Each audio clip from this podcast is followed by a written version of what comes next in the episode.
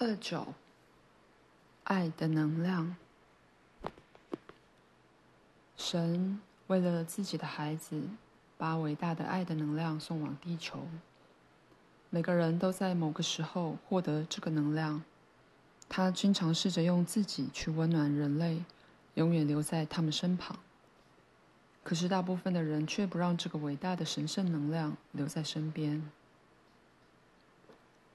你想象一下，一对男女某天在爱的美丽光辉下认识彼此，希望永远结合彼此的生活。他们认为，只要在证书上签名。在众人的见证下举办仪式，就能稳固他们两人的结合。但是没有用，没有几天的时间，爱的能量就离开了他们。现在几乎所有人都是这样。你说的没错，阿纳斯塔夏。现在有一堆人离婚，大概有七成吧。就算没有离婚，相处模式也像猫与狗。或者对彼此不理不睬，这点大家都心知肚明，却没人明白为什么离婚率这么高。你刚刚说，爱的能量离开了他们，为什么会这样？感觉他好像是在捉弄所有人，或是在玩什么游戏。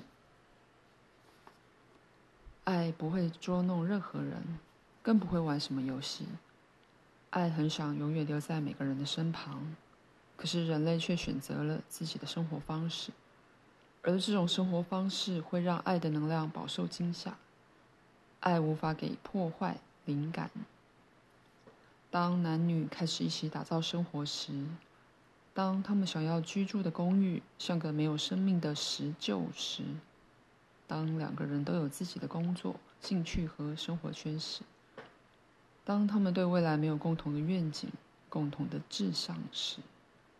当身体只因为肉体的欢愉而吸引彼此，之后把自己的孩子交给残酷的世界，交给这个没有干净水源又充斥帮派、战争和疾病的世界时，这并不值得让爱的结晶留下来，活在痛苦之中，所以爱的能量才会离开。但如果这对新婚夫妇很有钱呢？或者他们的父母不是送他们小公寓，而是设备先进且大门有警卫驻守的六房公寓，还送他们好车，帮他们在银行账户中存一大笔钱。这样爱的能量会同意留下来吗？这对夫妻可以在爱中活到老吗？他们到年老都会活在恐惧之中，没有自由，也没有爱。只能眼睁睁看着周遭的一切慢慢老旧腐败，所以这个挑剔的爱的能量到底想要什么？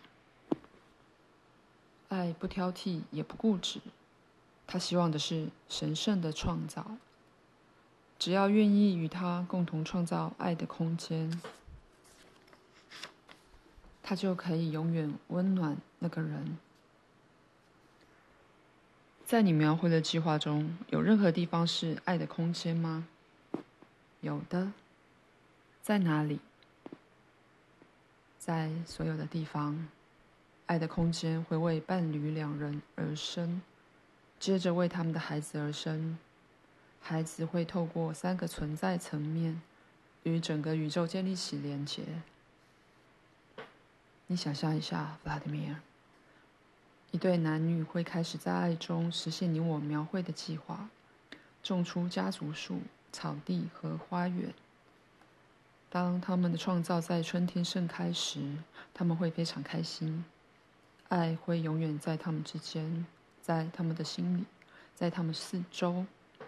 他们会在春天的花儿中看见彼此，记得他们当时如何一起种出盛开的树木。覆盆子的味道会让他们想起爱的滋味。秋天时，男女在彼此的爱中触碰覆盆子的树枝。